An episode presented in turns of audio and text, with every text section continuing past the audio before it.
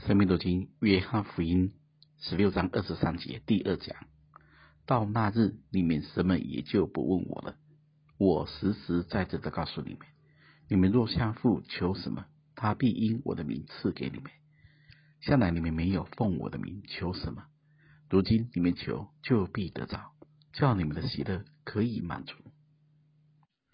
我们有很多的疑问，不是因为人给了我们什么答案，而是一种生命的突破。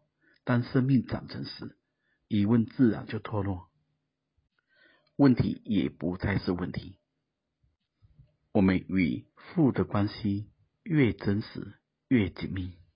就越了解父要什么，所祈求的就越能够达到父的心意。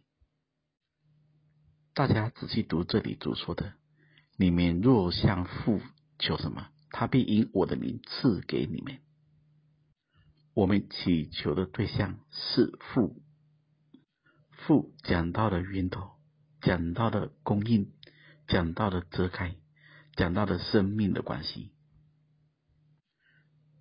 他不是高高在上的神，父怀里的独生子已将他全然的显明出来，并告诉我们奉主的名，在这个名里面祈求就必得着，使我们的喜乐可以满足。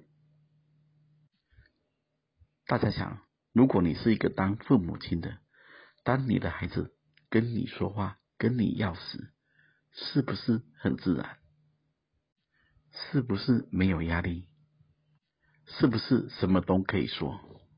正常的家庭都应该是如此，因为他就是你的孩子，你就是他的父亲，而他所想要的，如果刚好是你所喜悦的，孩子慢慢长大，一定知道父母亲所期待的、想要的是什么。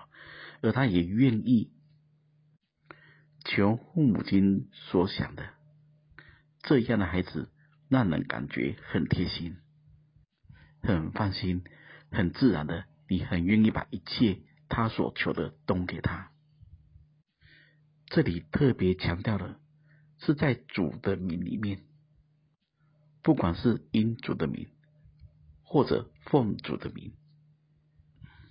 这里面很实际的状况是，我们与主之间是一种全然敞开、联合的情况。讲直接一点，我们就在主里面，主也正在我们里面，所以我们奉主的名是多么自然的一件事。主怎么讨父的喜悦，我们就怎么讨父的喜悦，因为能奉主名祈求的人。必然对主有相当的认识。信仰的事有时候很奇妙，我们以父为满足喜乐，而父也以子为满足喜乐。这是一种骨子里的信仰，是一种生命的关系。前面二十二节才说，我要再见你们，你们的心就喜乐了。这喜乐也没有人能夺去。这里更说。如今你们求就必得着，叫你们的喜乐可以满足。所以前面是主的喜乐是我们的喜乐，而这里是我们的喜乐也是主的喜乐。而祈求的人就是一个依靠的人，一个真正寻求的人。而父神把自己交托这样的人，给他权柄。